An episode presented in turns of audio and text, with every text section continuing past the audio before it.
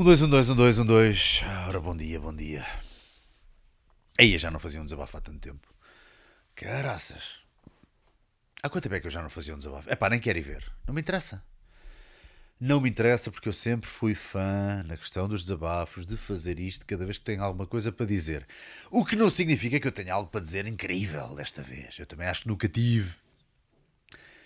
Até porque hoje em dia parece que quanto mais eu leio, quanto mais eu estudo, quanto mais eu vejo coisas, quanto mais eu vivo, quanto mais eu sou pai, marido, seja o que for, mais eu sei que tudo o que eu digo hoje, provavelmente amanhã vou dizer: Olha, lembras daquilo que eu te disse ontem? Esquece tudo.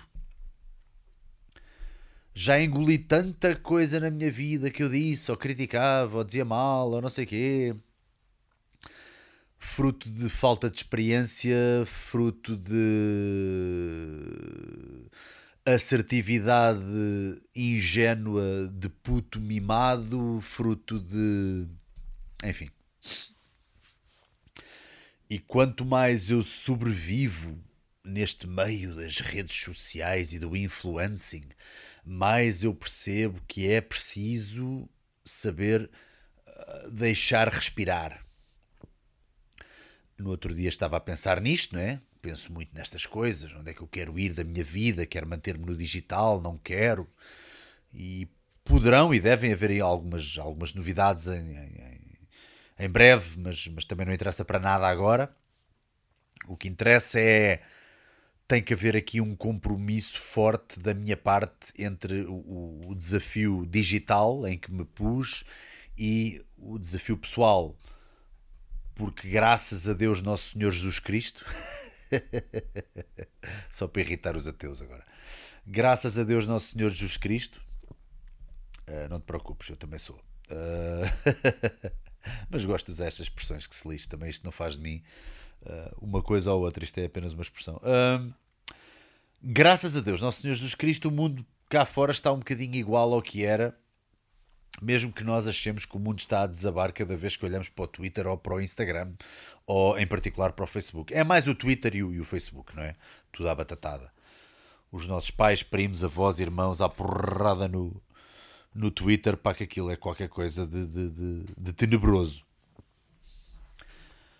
Uh, Epá, e quanto mais eu tento sobreviver no digital, mais eu percebo, epá, isto é aqui uma coisa muito venenosa, não é? Tem, tem, várias, não é? Mas aquela que se calhar é mais venenosa e que se calhar a maioria da malta nunca pensou nisto. Porque a maioria da malta não é influencer, mesmo aqueles que querem ser, às vezes, pá, demora algum tempo a, a sentir que influenciam, seja quem for. Uh, eu acho que deves ter um skill, deves ter uma base e depois a partir daí deves progredir se influenciar só porque sim ou só porque achas que o teu lifestyle é incrível, provavelmente isso é sol de pouca dura, ou então até aparecer alguém mais giro do que tu ou com umas nádegas mais firmes, tu vais da agulha. E eu acho que é importante tentar sempre manter o conteúdo fresco, mas não, não pôr a inventar demasiado, manter-te fiel à tua palavra, não sei o quê, coisas muito difíceis de adquirir. Porque a própria vida é caos. A vida é caos e adaptação. Uh... Epá, onde é que eu queria chegar com esta merda? Ah, e, é, e o maior veneno de todos é que no digital, se tu fores uma pessoa que, que, que, começa a viver só do digital, que foi aquilo que me aconteceu de certa forma, comecei a dar menos PTs, comecei a ficar mais acomodado, porque o digital começou a fazer mais sentido para mim. Eu sempre gostei muito também de criar conteúdos. Tu chegas a um ponto em que sentes, eu não estou a criar mais, mas devia eu devia estar sempre a criar qualquer coisa. Não há razão nenhuma para não estares a toda a hora a criar, certo? A toda a hora podes estar a escrever guiões de novos vídeos, podes estar a fazer novos reels, podes estar a fazer novos stories. E isso é uma coisa muito problemática, porque tu chegas a casa, queres relaxar e ainda estás com esse modo, não é? Portanto, cada vez que eu digo assim, é pá, agora não sei quando é que faço o próximo desabafo, vocês têm que perceber que a primeira pessoa a sofrer com isso não são vocês, sou eu. Eu cá dentro é de género, pá, eu devia fazer, eu devia fazer qualquer coisa, eu devia, eu devia. E de repente o eu devia transforma-se numa coisa que já não é nada espontânea e não é nada vinda de dentro do coração, não é? Das minhas tripas, mas vem do, é pá, eu devia, eu devia estar aqui a falar qualquer coisa. E depois tens o fenómeno que muita gente tem que é, é pá, fazem mais por obrigação uh, porque sabem que o marketing obriga a que haja essa, essa, essa consistência, mas a consistência é tão grande que até já estás sempre a dizer mais do mesmo. E eu prefiro não ser essa pessoa. Também há que parar para sermos nós a ouvir os outros e a, e a absorver a matéria dos outros. E tem-me tem dado prazer estar a ver outras coisas e ler bastante.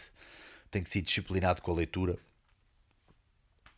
apesar de demorar muito tempo a ler, mas eu gosto de ficar, às vezes, quando estou a ler coisas mais filosóficas, mais eu gosto de ficar ali um bom bocado numa página, reler e reler. Se estou numa página boa, lia toda. Posso parar ali a sessão desse dia e no dia a seguir volto a ler essa página, portanto estou lá ainda, não passo para a frente o marcador, mantenho nessa que já li, para reler, do género, ok, estava aqui uma coisa boa que é fixe ouvir mais do que uma vez, ou ler mais do que uma vez, ler mais do que uma vez. E, e isso faz maravilhas pela pessoa, continuar a, a desenvolver-se, é? a aprender, a querer fazer coisas. Uh, deixei de, de, me culpabilizar tanto pelo facto de haver rúbricas que ficam para trás, outras que ficam para a frente. Uh, é normal que as pessoas não consigam manter uma consistência uh, que lhes traga, seja que pinga de entusiasmo for pelo, pelo que estão a fazer. Ou seja, para manter o meu entusiasmo. E agora é, é, é importante mais do que nunca. E eu parabenizei-me bastante com isto, porque eu, quando digo em voz alta, parece que é uma coisa mesmo que até me arrepia a ideia de eu estar a gravar vídeos com o mesmo entusiasmo hoje, passado 10 anos. Estamos agora a fazer 10 anos das dicas do Salgueiro. Agora, neste preciso momento em outubro, estamos a fazer 10 anos de dicas do Salgueiro. Claro que na minha cabeça parece que já são 20, porque foram tantos vídeos. Pá, temos mais de mil vídeos no, no, no YouTube, não é? Para não falar dos, das carradas e dos milhares também de vídeos de, de Facebook e de Instagram. Mas epá, isto é brutal, eu sentir que ainda tenho o mesmo entusiasmo por eles do que aquela primeira vez em que gravei. Mas isso foi porque volta e meia eu arrisco em falar de coisas diferentes do que só de fitness, não é? Porque se eu só falasse de fitness e ainda estivesse a falar de perder gordura, ou de como perder gordura, ou de déficit calórico, ou de como fazer flexões, ou de como fazer abdominais, hum, epá, eu, eu teria perdido a picar há muito tempo. E o medo que eu tinha quando eu perco a pica, olha, se estiveres a ouvir alguma coisa, isto deve ser obras aqui no prédio. E o medo que eu tinha e que me assombrava um bocadinho era cada vez que eu ficava mesmo sem vontade de falar de um determinado tópico ou de uma coisa, porque provavelmente esgotei-o na minha cabeça, eu tinha medo depois de não voltar a isso. Ou seja, então, mas eu perdi aquela paixão, perdi aquele fogo por aquela coisa. Mas a vida ensinou-me que eu estou sempre a andar em círculos, eu volto sempre à mesma coisa. É um bocadinho como no treino. Imagina, há alturas em que eu estou mesmo focado no trabalho de força e quero levantar mais de agachamento ou de, ou de supino ou de, ou de peso morto. E é importante para mim manter alguma consistência nesse tipo de programação. É pá, passado uns 3, 4, 5 meses, de repente há ali um clique e há outra coisa que me apetece. É pá, agora apetece-me estar mais leve e dar saltos maiores e fazer mais pontapés no ar e, e estar um bocadinho mais, mais ágil. E aí, se calhar, há um compromisso em que uh, tens que escolher as tuas batalhas e de repente o teu trabalho para ser ágil não é exatamente o mesmo trabalho que para levantar os 200 kg de agachamento, certo? Uh, portanto, eu vou andando em fases, mas voltei sempre a elas. Epá, e a longo prazo eu, eu já não sei bem o que é que é isto da consistência, porque a consistência é de género. A minha consistência foi treinar sempre, mas estive sempre a saltitar de, de coisa em coisa uh, de objetivo em objetivo. Um bocadinho como as seasons, não é? O objetivo da primavera é um objetivo diferente do inverno. O objetivo do verão é diferente do objetivo do outono. Portanto, eu dá-me a ideia que mesmo estar ligado à natureza acaba por ser um bocadinho respeitar e, acima de tudo, não te culpabilizares pelas tuas fases. Desde que tu não me digas assim, olha, agora estou numa fase de drogas. Estás a ver? Eu acho que é saudável tu teres fases. É saudável haver uma fase em que tu estás mais ligado a uma coisa. Por exemplo, agora não me apetece nada estar de cabelo comprido como sempre tive. Epá, está-me a saber bem ter o cabelo, estou-me a achar mais bonito de cabelo curto. Ou está-me a saber bem, estou a gostar mais do meu look assim. Uh, cheguei a rapar o cabelo quando vim de Budapeste o ano passado. Epá, e soube-me bem, olha para mim e dizendo, epá, caramba, olha, já não me via assim há tanto tempo, já estou cansado, estou enjoado do cabelo comprido, sabes? Eu vejo os meus vídeos antigos e é tipo, epá, já, de facto já não me apetece ter aquele look. E às vezes apetece-me fazer a barba. Mas depois ninguém me leva a sério, eu faço a barba, parece uma criança. Pá, estas obras aqui, mas estão só a largar. Não sei se estás a ouvir, se calhar não estás a ouvir quase nada, mas eu aqui ouço bastante. E é isso, epá, a, a minha jornada tem sido engraçada porque hum, eu ontem estava a ver uma série com a Sara. Uma série de. Eu não sou muito séries, como já te disse várias vezes aqui nos desabafos, mas houve um amigo meu que conseguiu convencer-me a ver. Vá, já agora deixa-me contextualizar. Eu nunca fui de séries e nunca gostei muito de séries porque as séries andam ao sabor de, de ao sabor do, do, do frenesim dos guionistas para trazer as pessoas de volta, ou seja, cada episódio tem que acontecer não sei quantas coisas que é para manter as pessoas presas e depois tem que acontecer coisas tão tão, tão disruptivas que no final do episódio é dizendo ok, não percas o próximo, estás a ver? E a, e a malta fica, ai meu Deus, eu não acredito que isto aconteceu. E então é um churrilho de coisas, é um circo do caraças a maioria das séries, porque não há um fio condutor. Tu perdes um episódio e de repente aquele já está em Marte. E eu nunca gostei muito disso. Eu gosto mais do ritmo de guião e do, do, do, do ritmo de execução do guião de um filme. Um filme a brincar, a brincar, deixa respirar um bocadinho melhor. As séries parece que estão preocupadas que tu te vás embora. Uh, portanto, há um bocadinho esse, esse, esse, feeling. Mas posto isto, eu sei que há séries com muita qualidade. Portanto, eu pensei, não, não vou ser obtuso e vou ver umas séries. E comecei por ver as séries que são mais badaladas e que toda a gente diz que são as melhores séries desde sempre. Portanto, comecei por ver os Sopranos, gostei muito, já vi toda, eu e a Sara. Uh, e depois começámos a ver, aliás, vimos uh, aquela série da, do, do, Band of Brothers, não é? Irmãos de Sangue, ou Irmãos de Armas, acho que é Irmãos de Armas a tradução para português. Aquela que foi produzida pelo Tom Hanks, uh, da Segunda Guerra Mundial, é pá, brutal também, brutal. E agora estávamos naquela, ok, em breve havemos de ver outra. E um amigo meu convenceu-me a ver aquela do Brian Cranston, a Your Honor.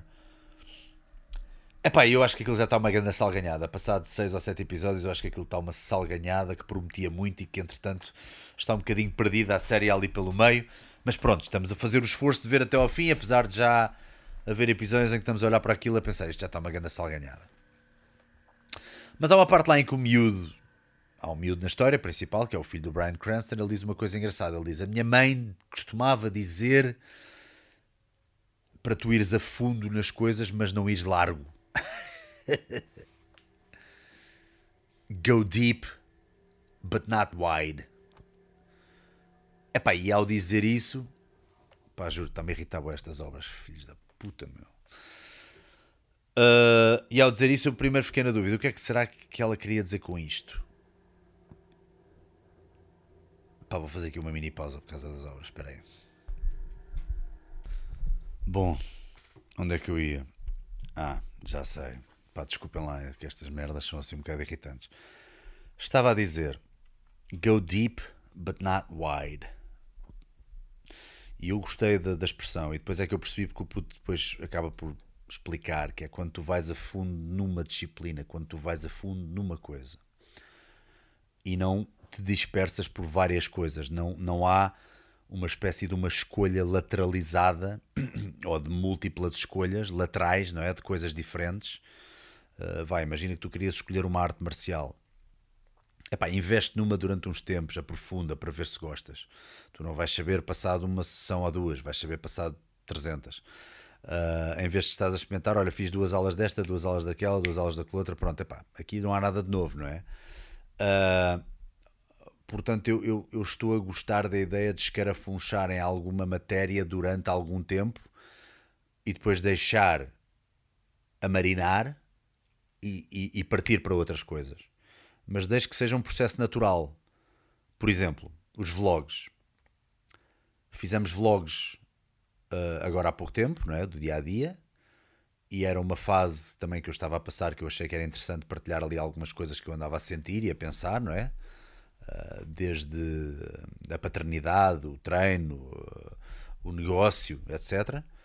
E ainda há pessoas a perguntar: Ah, quando é que voltas com os vlogs? Eu, eu fiz ali aqueles 20 episódios, que é bastante, são 20 semanas, não é? É bastante. Houve ali alguma consistência, fui, fui fundo. preocupei-me pouco ou menos com as outras coisas laterais e ao terminar aqueles 20 senti mesmo, é pá, estou gasto, acho que não tenho assim mais nada que seja interessante e, e, vou ofender aqui o lado ofender entre aspas, não é? Vou, isto, isto pode parar aqui os vlogs ou deixá-los a marinar pode magoar aquele lado de conforto que as pessoas têm em ver, em ver a mesma coisa, não é? Ou em, em seguir aquela coisa. Oh, pá, agora estava a seguir todos os domingos o vlog. É, pá, não sei. Estás a ver? Há sempre um conforto que depois ganha. Já conheces os intervenientes, já conheces os personagens, já conheces um bocadinho mais da minha vida, os meus pensamentos, a minha forma de falar. E parece que te habituas ali a um confortozinho. Pá, foda-se para estes gajos, meu. E esse conforto faz com que tu sintas essa perda Uh, mas lá está, não é uma perda, porque tu sabes que quando eu venho, venho mais fresco e se calhar para começar, tu gostaste dos vlogs porque eles vinham frescos, vinham com essa frescura de olha, já não faço vlogs há algum tempo, deixa-me cá fazer.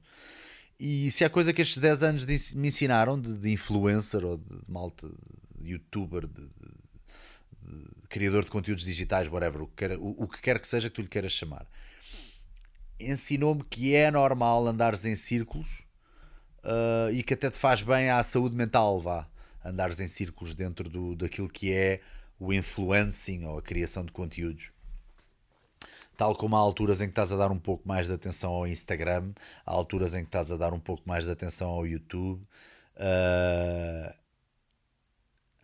e lá está, tens que ter o cuidado de saber que não consegues chegar a todo lado e tentar então não ir tão largo ou lateralizar tanto, porque senão estás a fazer malabarismo com demasiadas coisas e nota-se perfeitamente a falta de entusiasmo com que fazes uh, muitas dessas opções lateralizadas, não é?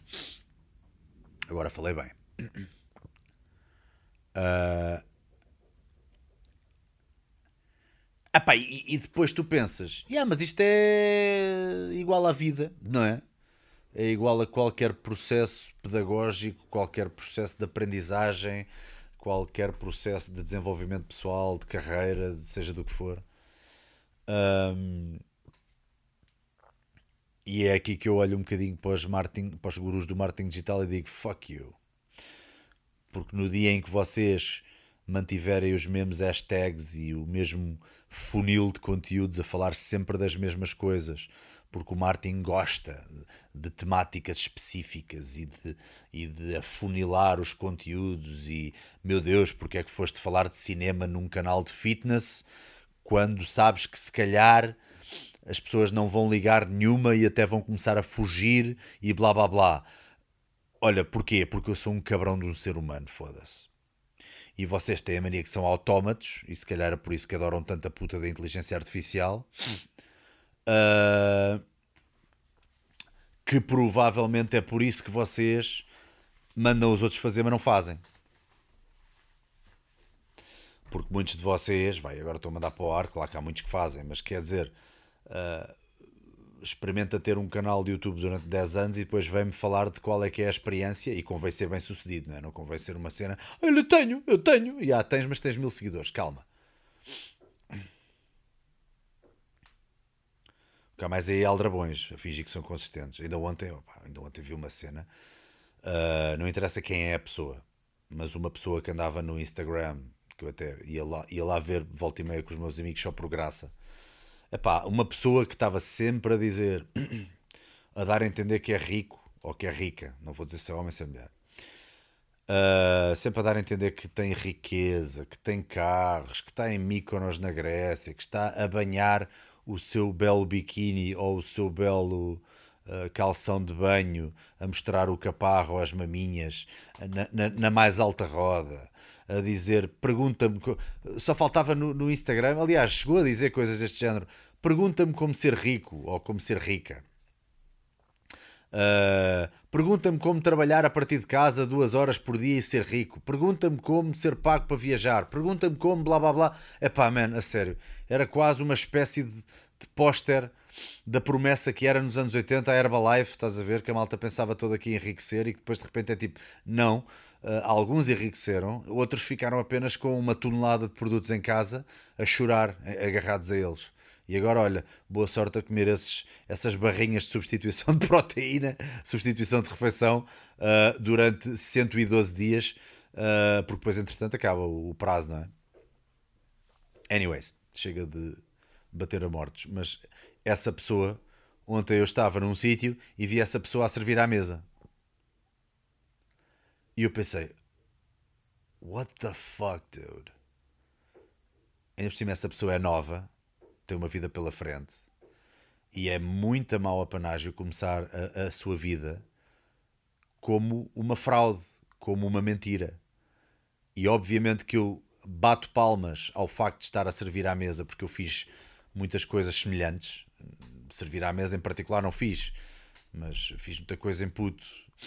Claro que mal e porcamente, não é? Sem disciplina nenhuma, mas olha, precisava de ajudar a minha mãe em casa e fui ganhar dinheiro. E foi a melhor coisa que me aconteceu. Fui ser pisaiolo na Telepisa durante, sei lá, 3, 4 meses. Fui ser. E eu nem sabia fazer pizza, não é? E deves calcular com o meu ódio à cebola, que eu inscrevi-me e nem estava a lembrar-me que aquela puta da pizza leva cebola, não é? A primeira vez que me pedem cebola na pizza ao telefone, eu fiquei tipo. E a pensar para mim, sou eu que tenho de ir fazer, meu. Este gajo está doido. Então era tipo, ah, cebola. E eu, desculpe, não ouvi.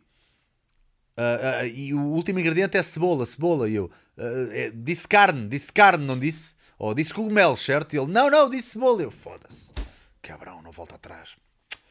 Cara, era uma pasta nojenta. Só de pensar nisso, eu vou agregar. Que nojo, mano.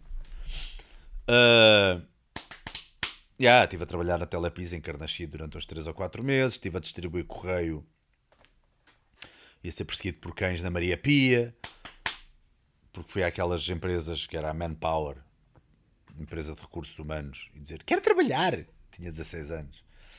Eles vieram-se para mim e disseram: Queres trabalhar? Olha, por acaso houve aqui um, um, um senhor carteiro que está doente e vai faltar esta semana. Queres substituí-lo ali na. A coisa era em Belém. Era em Alcântara. O... A sede dos Correios era em Alcântara mas uh, a sede dos Correios era em Alcântara, mas era para distribuir depois ali na Maria Pia, que, que, é, que é o pé de Alcântara, não é? Não, a sede dos Correios era ao pé de Belém. Onde é que é o Hospital Legas Muniz? Pronto, era aí ao lado. Era um armazém gigante. Que foi aí que eu percebi que a maioria dos homens do Correio, homens e mulheres, não, não jogam com o baralho todo.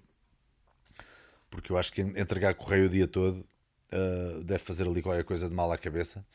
Porque o gajo estava ao um gajo assim magrinho, que fumava mais do que eu comia fumava mais do que bebeu água na vida. a dada altura mete uma puta de uma faca aberta no, no, na secretária dele, eu ao lado dele. E o gajo vira-se, esta já tem dono. E eu, foda-se, o que é que se passa, man? Mas quem é que é o dono? O que é que se passa? O que, é que, que queres dizer com isso? Ele vira-se, é para o gajo fugiu com a minha mulher. E eu, é caralho, o homem, o senhor carteiro vai matar boa da gente. Estás a ver o stress que aquela malta não passa no dia a dia. Meu Deus. Ah. Apanha um bocadinho de ar, vai fazer um trabalho assim ao ar livre, a ver pessoas, a falar com a dona Odete todos os dias e com a dona Cresmina. Yep, e acabas um psychopath. Os filmes de terror com, com homens do correio são, são verdade. Estou a brincar, nem todos eram assim, havia lá grandes bacanas, mas aquele gajo era tremendamente assustador, porque ele tinha mesmo aquela cara de quem não tem nada a perder. de quem nunca teve nada a perder. Enfim, Perdeu a mulher. Uh, ao que parece. E se calhar a vida dele não anda em fases. Cheira-me que ele não vai tê-la de volta. Caching! Anywho. Obviamente que eu não vou culpabilizar esta rapariga ou este rapaz que eu vi ontem a servir à mesa uh, por servir à mesa. Acho isso super honrado e acho que toda a gente devia passar por um período da sua vida, em particular quando são mais novos, e irrita-me um bocadinho aquela malta, ai não, eu estou a estudar, ai não, eu a estudar, eu a estudar, eu vou para Erasmus, eu vou para isto, vais para aquilo, vais para a cona da mãe, e no entanto, nunca fizeste nada em que tens que aturar um patrão, em que tens que chegar a horas e chegas atrasado e levas uma reprimenda, opá, é bem importante, eu acho que é bem importante, eu acho que dá caráter, uh, ajuda a compensar também em casa e a dar valor ao dinheiro, respeitar o dinheiro, que é uma coisa que eu não respeito assim tanto, mas é pá, uh, nessa altura respeitava mais do que agora, se calhar. Não, eu acho que não, acho que é ela por ela.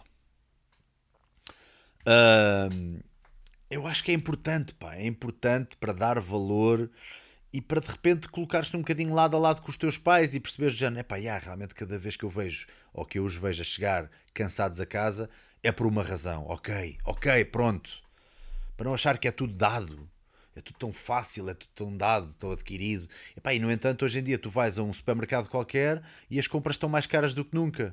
Está aí a vir uma crise gigantesca e todos nós sabemos disso. Ainda hoje estava a falar com um amigo meu que estava muito em baixo, que ele dizia: pá, eu nunca trabalhei tanto na vida e o dinheiro tá, não está a dar para tudo. E de antes dava.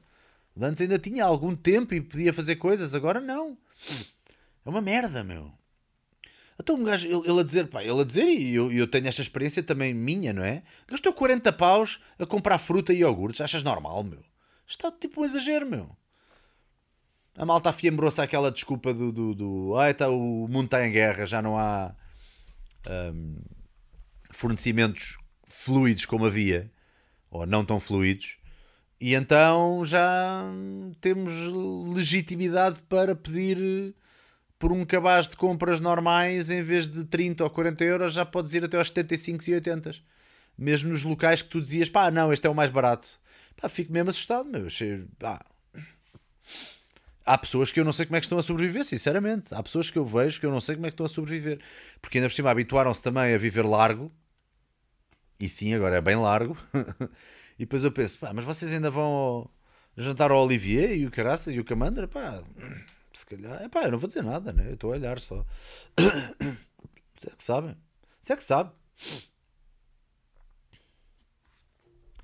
Está complicado, tá? Mas, epá, mas pronto, isto para dizer o quê? Esta pessoa que eu estou a falar. Epá, é muito chato começar a sua vida de trabalho, de carreira, a fingir, a fingir, a fingir e a fazer o célebre fake it till you make it. Porque nós sabemos que isso infelizmente funciona e influencia, mas influencia de forma muito volátil. porque tu, melhor do que ninguém, sabes os teus defeitos internos, não é? E, e, é quase injusto porque tu um dia vais despejar essa merda toda em cima de ti e vais-te achar um fraude, vais-te achar uma pessoa com pouco valor, vais ter uma autoestima baixa porque tu e só tu conheces os teus defeitos mais íntimos, não é? Tu sabes quando mentiste, tu sabes quando disseste coisas menos verdadeiras, tu sabes quando foste sacaninha, tu sabes quando agiste em prol do teu ego uh, ou de ciumeira uh, em vez de, de, agir em prol do teu altruísmo ou, ou empatia, não é? Nós sabemos isso tudo. E depois nos momentos em baixo tornam-se momentos em baixo a sério, não é? Mórbidos mesmo. Uh, e por isso há, há aqui um, qualquer coisa de poderoso neste diz que faz e diz que acontece. Há aqui qualquer coisa de poderoso que um dia mais tarde vem-te morder o rabo. E tu até dizes, então pronto, mas eu agora vou ficar em depressão e fico em casa e fecho-me aqui a, a, sete chaves e nada me acontece, nada, ninguém pode vir aqui buscar e, e criticar. E eu desligo as redes durante três meses. Sim, mas olha, lamento informar-te, a puta da ansiedade e do complexo de culpa vêm-te buscar. Eles conseguem entrar pela fechadura, conseguem entrar por baixo da porta, conseguem ir devagarinho, tipo fumo, estás a ver? Tipo, tipo o Casper Fantasminha, consegue ir, entrar assim ao de leve nos teus lençóis e.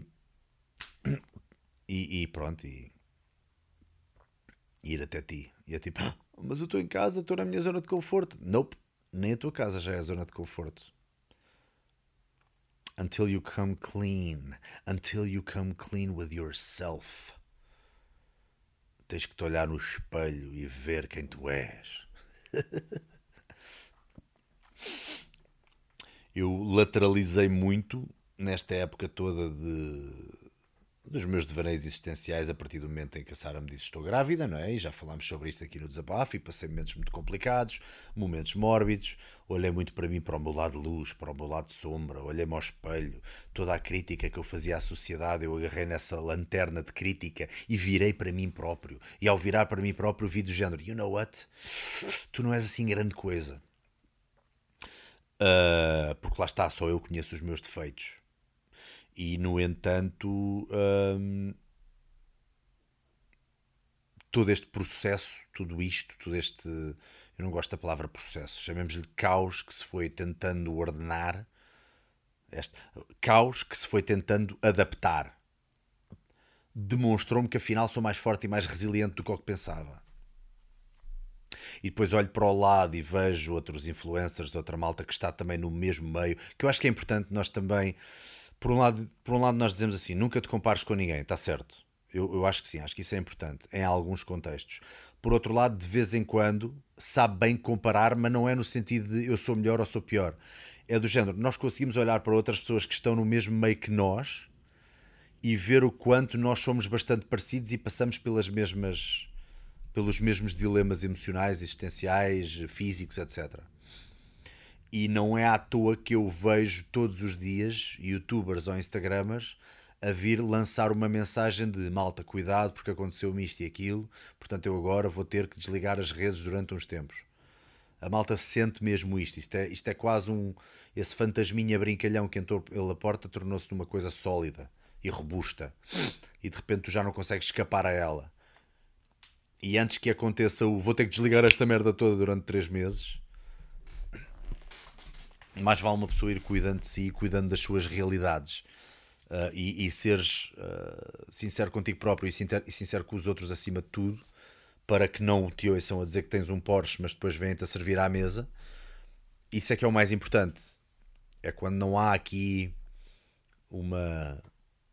Nós falámos muito de consistência no início deste, deste desabafo, mas agora até vou falar mais é da palavra congruência. Tem que haver alguma congruência com o que tu fazes e com o que tu dizes.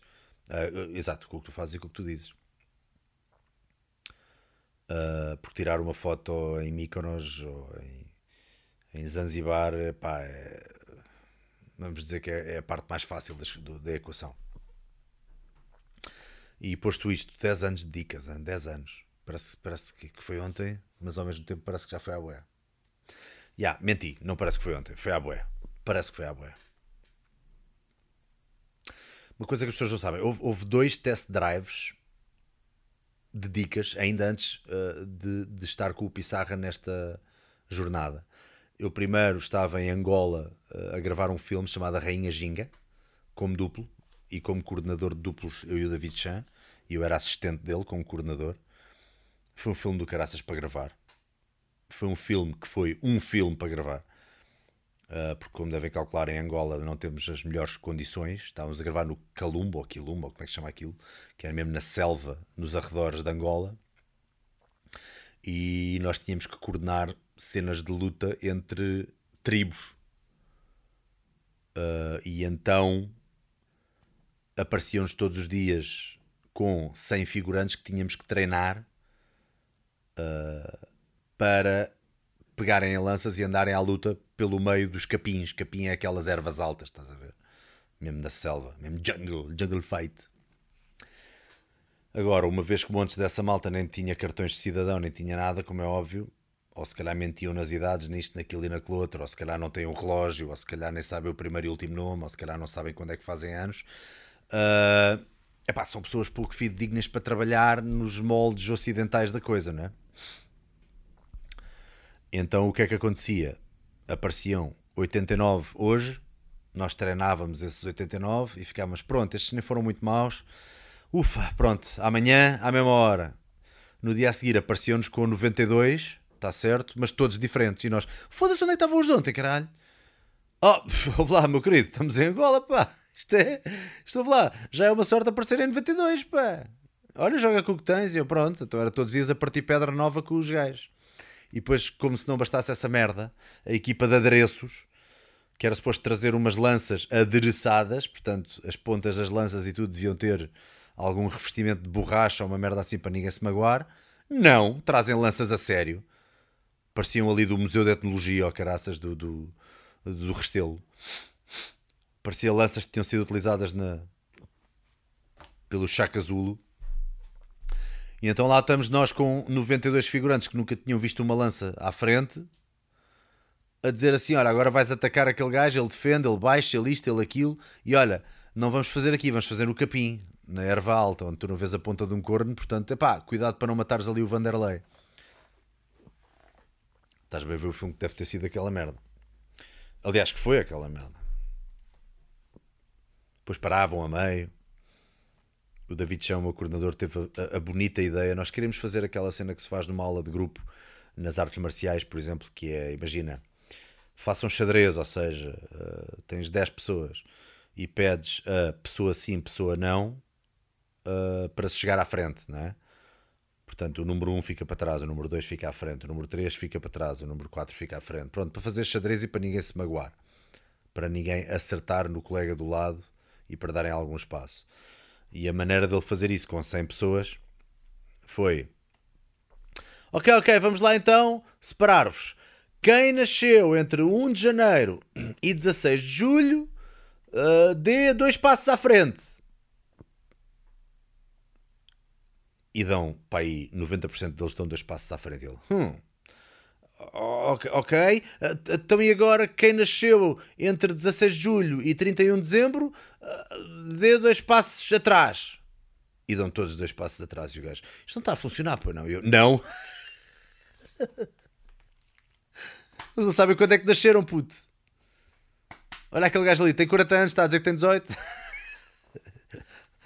Faz anos nos anos bissextos. Um, yeah. Epá, mas é giro. Enfim, em Angola, a primeira ideia para um vídeo de dicas do Salgueiro que me ocorreu fazer foi. Uh, eu levei proteína e levei barrinhas e levei multivitamínicos e levei coisinhas desse género.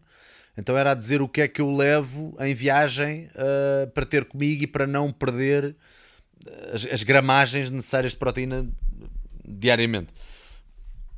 Então era um vídeo a fazer isso. E até pedi ao meu colega Pedro Borges, estávamos a falar disto há, há dois dias atrás, com algum carinho, não é? Por esta, por esta altura, uh, a dizer do género: Ia, puto, lembras que eu gravei-te a fazer aquilo? Ia, pois foi. Então era eu no quarto do hotel.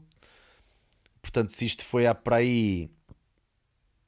Não é foi há para aí, foi há 10 anos. Portanto, se isto foi há 10 anos e qualquer coisa, imagina tu que. Hum, Opa, eu também fui, nunca fui amigo de ter telemóveis topo de gama. Hoje em dia talvez tenha um bocadinho mais. Quer dizer, tenho um iPhone 12. 12 hoje em dia já vai aqui no 16, pá, aí já nem sei quantas é que anda.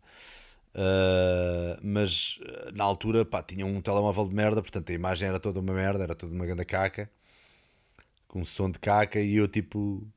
Uh, e uma luz de caca, obviamente, do hotel a dizer como é que é pessoal, olha, hoje vou-vos falar, daqui fala o Salgueiro, eu sou não sei o que, sou não sei o que mais, bem-vindos ao meu canal, hoje vou falar de barrigas de proteína e as coisas que eu trago numa viagem, estou em Angola a gravar, não sei o que, armado em cagão, aí o vídeo ficou uma grande merda, nós olhámos um para o outro e isto não é, isto está uma merda, não está, é pá, está.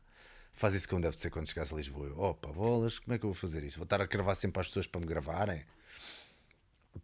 Depois falei ainda com outra pessoa que também é do meio, gravámos, mas ele depois demorou muito tempo a editar e disse: Olha, mano, eu agora estou cheio de trabalho, vai ser complicado. E eu, ok, ok, ok, já percebi. Até que, tadã, peraí, o Pissarra, que já era meu amigo desde que nascemos, porque as nossas mães são muito amigas, né? E então uh, ele é mais velho do que eu, portanto, quando eu nasci, a mãe dele foi literalmente com ele, acabadinho de nascer, à maternidade, ver-me a mim. Portanto, conhecemos literalmente desde que nascemos. Um, epá, já não me dava com ele há alguns anos, não, não sabia qual é era o paradeiro dele. Uh, e cada vez que o via tinha mais uma tatuagem a algures. E eu, epá, o gajo, o gajo está todo pintado. Se calhar o gajo é todo punk, todo. Se calhar o gajo é criminoso. Estou a brincar. Mas já havia um bocadinho aquela cena. Pronto, claramente ele era mais da cena do punk e da cena dos ele foi straight edge quando era mais novo e não sei o quê, toda coisa. Pá, eu seguia uma linhagem completamente diferente, nem sabia o que, é que era isso. Uh, Já não falávamos há algum tempo, epá, mas encontrámos, houve uma cena qualquer que fez clique do género. Olha, nós volta e meia vemos aí no bairro uma cena assim e falamos que um dia vamos trabalhar juntos. E olha, eu andei com uma ideia, o que é que achas? E ele, olha, bora. Tenho material porque tenho a minha produtora, tenho algum tempo disponível que agora por acaso não. Pá, estou em piloto automático com os clientes que tenho. Uh, se calhar isso é uma boa ideia, bora fazer qualquer coisa. E o primeiro vídeo que gravámos, que se chama O que comer e quando comer, foi gravado numas instalações que ele estava, onde ele estava a trabalhar, para a Sapo, se não estou em erro, uh, no Chiado, portanto ele trabalhava para a Sapo. Acho que posso dizer os nomes, o que é que se diz. Um, e gravámos o vídeo, pá, mas demorámos na boa, sei lá, 3, 4 horas a gravar essa merda. E entretanto falei com o meu amigo Ivo Saraiva, que é um arquiteto, não tem nada a ver com edição, mas ele sabe editar. Estávamos também um dia, sei lá, a beber uns copos ou uma cena assim. Estou com o Ivo e eu, epá, agora precisamos de alguém para editar. E eu, ah, se quiseres eu edito. E eu tenho certeza. E o gajo, já, já, sei trabalhar com o Premiere e não sei o quê. Eu, a sério? Então olha, a gente dá-te isso. Então ele envolveu-se connosco no, no, projeto das dicas desde o primeiro momento. E ainda ficámos a trabalhar os, os dois, os três juntos, perdão, uh, que uns 3, 4 anos. Constituímos a empresa, não sei quê. Foi engraçado. E 10 anos mais tarde, a tração, a espaço, tração de, de, de, das dicas. Um, Epá, não é a mesma que já foi. O engagement já foi talvez um bocadinho maior. Houve ali alturas em que fazias uma coisinha ou ias à televisão, tinhas logo bastantes likes e bastantes seguidores. Agora as coisas já estão bastante desfragmentadas, não é? Uh, tu vais à televisão falar, já não é a mesma coisa, um, já há demasiada concorrência. Convém estar sempre a apostar minimamente se tiveres conteúdos e queres que cheguem a mais pessoas, é pá, convém apostares minimamente em publicidade para fazer no Instagram ou no Facebook, é pá, tudo isso, porque o reach orgânico, o alcance orgânico normal das plataformas já não é igual ao que era. Uh, e, e então, tendo eu também a mania de andar a inventar um bocadinho e a experimentar coisas novas e a falar de cinema e a falar de livros e a falar de outras coisas, sei lá uh, acabo por verificar que neste momento aquilo que tem mesmo mais tração é os podcasts. Os podcasts das dicas são provavelmente aquilo que é mais visto e ouvido dentro do reino das dicas. Mas ainda bem, porque serviu o seu propósito, e a verdade é que eu também já não tenho muita vontade de fazer vídeos a ensinar os bases uh, do exercício físico. Aliás, se o fizer, e até tenho feito de vez em quando, até é mais nos moldes do Instagram, rapidinho, real, do que estar a fazer um vídeo inteiro de YouTube a ensinar o agachamento e não sei o que. Já fizemos muito disso e é uma coisa que já não nos dá grande prazer. Dá-me mais prazer trazer aqui pessoas interessantes e falar com essas pessoas durante duas horas e fazer um podcast interessante. Um, coisa que até vamos começar a fazer em diferido, já não vai ser live, para podermos ter mais tração. Um, porque custa dinheiro fazer os, os podcasts uh, live. Uh, e pronto, e muitas vezes nós não temos um main sponsor dos podcasts e acabamos por por perder dinheiro, digamos assim. Claro que é sempre um investimento, mas perdemos dinheiro e só tínhamos dinheiro para fazer dois podcasts por mês, que muitas vezes nem fazíamos. Um, e isso faz com que eu tenha que ser muito acérrimo na, na escolha de, de, do, do, convidado, porque se é só duas vezes por mês, convém ser grandes convidados, estás a ver? Uh, e eu assim prefiro fazer mais vezes em diferido, mas arriscar mais. Do género, ah, aquela pessoa parece-me interessante, deixa cá trazê-la. E alguns vão, ser uma seca e outros vão ser incríveis, porque eu gosto de arriscar, eu gosto de dar o passo em frente e, e arriscar. Uh, e cada vez mais o meu compromisso com a vida é um bocado esse: é epá, nós sabemos todos para onde é que vamos, nós sabemos todos como é que isto vai acabar, vamos todos acabar da mesma forma. E epá, se nós não damos o passo em frente e nós nos envolvermos com alguma coisa, se nós não nos envolvemos com alguma coisa, em particular porque sabemos que um dia vai terminar ou porque se calhar sabemos que não vai dar em nada. Epá, eu acho que isso é, é mau. Nós, nós devemos envolver-nos e viver intensamente. Um... Epá, tudo vale a pena, meu. tudo vale a pena. Todas as pequenas coisas em que tu te enfias a fundo. Epá, vou-te dar um exemplo. Eu não sei se não falei já disto. Eu acho que já deve ter falado disto no desabafo. É, é muito possível. Uh, toda. Lá está. O melhor exemplo, para fechar isto hoje, o melhor exemplo de ir a fundo e de como vale sempre a pena é que tu vais a fundo numa coisa E, e como os princípios da vida são sempre muito semelhantes, tu ires a fundo numa coisa que parece não tem nada a ver com outras, ensina-te sobre ti e sobre essa coisa. ou há fatores aí que vão ressaltar e que tu vais absorver e vais ficar com eles para sempre, provavelmente, que vão poder transpor para outras coisas brutais. Uh, por exemplo, o Kung Fu. Eu, quando entrei para o Kung Fu, eu hoje não faço Kung Fu mas o Kung Fu deu uma maior pérola de todas, que é eu ao entrar para o Kung Fu e levá-lo mesmo a sério e ir a fundo na matéria, ainda bem que não havia 10 artes marciais para escolher onde eu vivia. E ainda bem que eu vi o Bruce Lee ir para o Kung Fu e pronto, é Kung Fu e pronto. Porque se houvesse Kung Fu e houvesse outro gajo qualquer que eu tivesse visto que era do Taekwondo e outro gajo qualquer que eu tivesse visto que era do Jiu-Jitsu, eu ia andar sempre ali, epá, se calhar escolhi mal, ia estar sempre a pensar na uh, no custo marginal da minha escolha, ou seja, naquilo que perdi ao escolher Kung Fu, naquilo que perdi ao não ir para os outros, não é? Porque o tempo é finito e não posso ir para todos e não há dinheiro para tudo e blá blá blá e o corpo também não aguenta tudo. Portanto, há sempre um custo marginal, há sempre o custo da segunda melhor escolha. Uh, ou daquilo que tu não escolheste. E. Epá, isso foi ótimo porque eu ao ir a fundo no Kung Fu, hoje em dia, se vou para o Jiu-Jitsu, ou se vou para outra arte marcial, ou se vou para o fitness, ou se me vês ainda a fazer espargatas e não sei o quê, foi porque fui a fundo no Kung Fu e aquilo deu-me bases físicas que eu hoje posso até ir para o paddle e ver que elas me serviram, percebes? Ou seja, dou o exemplo do paddle porque é um desporto que não tem nada a ver com o Kung Fu. Basicamente é aí, é que eu quero chegar. Mesmo para coisas que não têm nada a ver, tu tens ferramentas. E isso é ótimo. Outra que eu fiz, no outro dia também estava a lembrar, quando eu tinha para aí 16 ou 17 anos, conseguiram convencer-me a fazer um curso de manequim. Vai lá, um curso de manequim. Epá, um curso de manequim, obviamente para um gajo como eu que tem 1,75m num dia bom, uh, é no mínimo pôr elefantes a subir às árvores, certo? Não tem nada a ver também não tenho aquela carinha bonita, tenho um nariz largo, tenho a arte que ele levou porrada, tenho a voz nasalada, tenho, sei lá, a voz também não interessa para nada, mas é pá, sei lá, não tenho propriamente. Não, olhas para mim, tenho tudo menos a figura de um, de um manequim. No entanto, aquilo dava outras ferramentas. Fazias um book fotográfico, fazias isto, fazias aquilo, aprendias umas regras de etiqueta, umas cenas assim manhosas. É pá, e claramente desde o início que a malta disse: é pá, a malta à minha volta, a malta da minha família e mesmo eu, passado umas aulas daquilo, comecei a pensar: pronto, isto é um bocado de fraude, estou aqui a gastar dinheiro e gastei dinheiro naquela porcaria. Devo ter gasto para aí uns mil e tal ou dois mil euros. Imagina, ganha, gastei para aí dois mil euros no curso de manequim ou uma merda assim qualquer. E tu dizes: foda-se, ganda urso. E eu digo: mas ora, ainda bem que fui a fundo do curso de manequim. E ainda bem que o fiz todo. E ainda bem que terminei. E ainda bem que uh, passei por aquilo.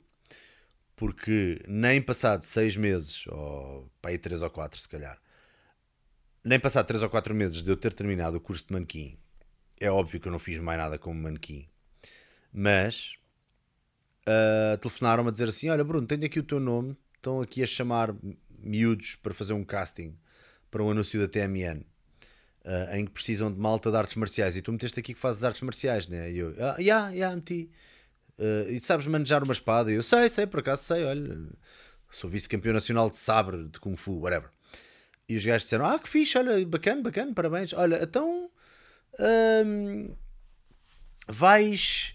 Eh, podes ir ao casting deste anúncio, é um anúncio da TMN. Vão fazer um bocadinho aquele universo do Star Wars. Vai haver agora um filme novo do Star Wars que é Revenge of the Sith. E tu, uh, pronto, querem miúdos que saibam manejar a espada e que tenham graça e não sei o quê. E lá levo eu o meu sabre. Vou ali para a zona da Expo fazer, sei lá, devia ser os estúdios da nova imagem, uma cena assim. Vou fazer o, o, o casting, olho para os outros a fazer, coitados, agarrados a, a um pau de vassoura a tentar fazer coisas de, de espada e eu a pensar: ai mãe do céu, onde é que eles aprenderam isto? Claro, chega a minha vez, faço um brilharete do caraças, faço as minhas expressões, as minhas cenas e pronto, fica escolhido. E com esse anúncio ganhei o dobro daquilo que foi o valor do curso de manequim. E foi um anúncio que ainda hoje olho para ele com muito carinho, TMN Star Wars. Eu acho que se escreveres TMN Star Wars no YouTube, vais encontrar. E vês lá o puto Salgueiro com, sei lá. Eu devo ter trocado aqui um bocadinho o timeline. Eu não sei com que idade é que fiz o curso de manequim, se calhar foi mais tarde do que o que eu disse há bocado. Uh, mas eu devia ter uns 19 anos, uma cena assim, quando fiz o anúncio. Portanto, eu se calhar agora menti sem querer, porque isto já foi há tanto tempo. Eu acho que até ficou. Eu acho que fiz o anúncio aí com 17 ou uma cena assim, mas depois ficou lá a marinar o meu, o meu currículo, entre aspas, a minha ficha, durante um ano ou dois, e só depois é que me chamaram para este casting. Portanto, vê lá, foi tarde, parecia tipo a vingança do Conde Monte Cristo. Foi para aí dois anos depois que me chamaram para fazer este casting. Eu a dizer que foi três ou quatro meses, olha, menti sem querer. Porque isto foi de facto bastante tempo depois. Que eu devia ter uns 19 ou 20 quando fiz esse anúncio. E então está lá, TMN Star Wars, e o anúncio ganhou bué da prémios e correu da bem, deu-me grande networking, conheci pessoas e foi também a minha primeira experiência como duplo, de certa forma, porque aquilo era trabalho duplo, apesar de ter trabalho de ator também. Portanto, tudo valeu a pena, estás a ver? Até uma merda de um curso de manequim que tu pensas não te vai servir de nada, olha, posto no sítio certo, à hora certa, para ser chamado para um casting que por acaso viria uh, a lançar-te, vá.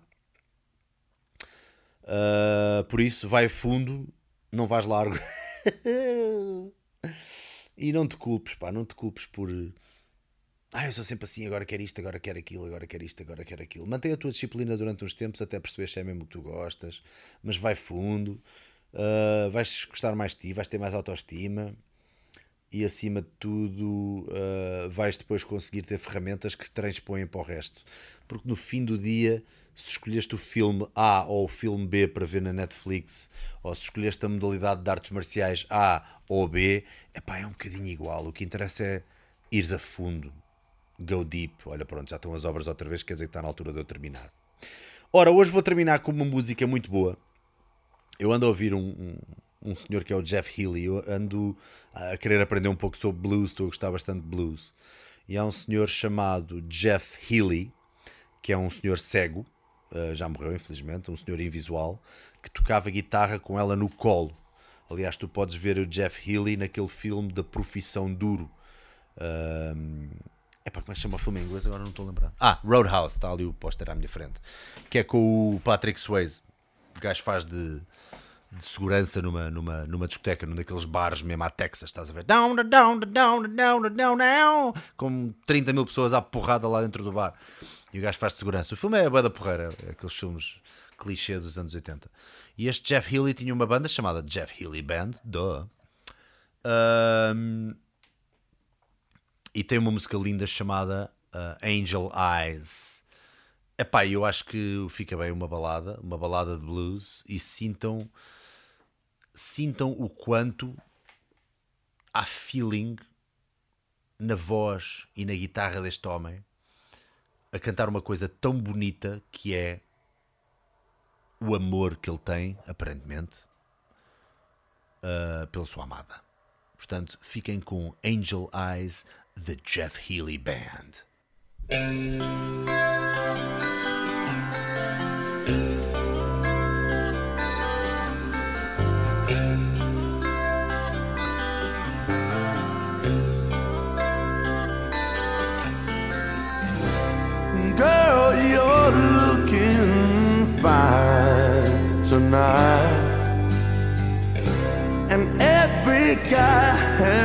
You in his side. What you're doing with a clown like me is surely one of life's little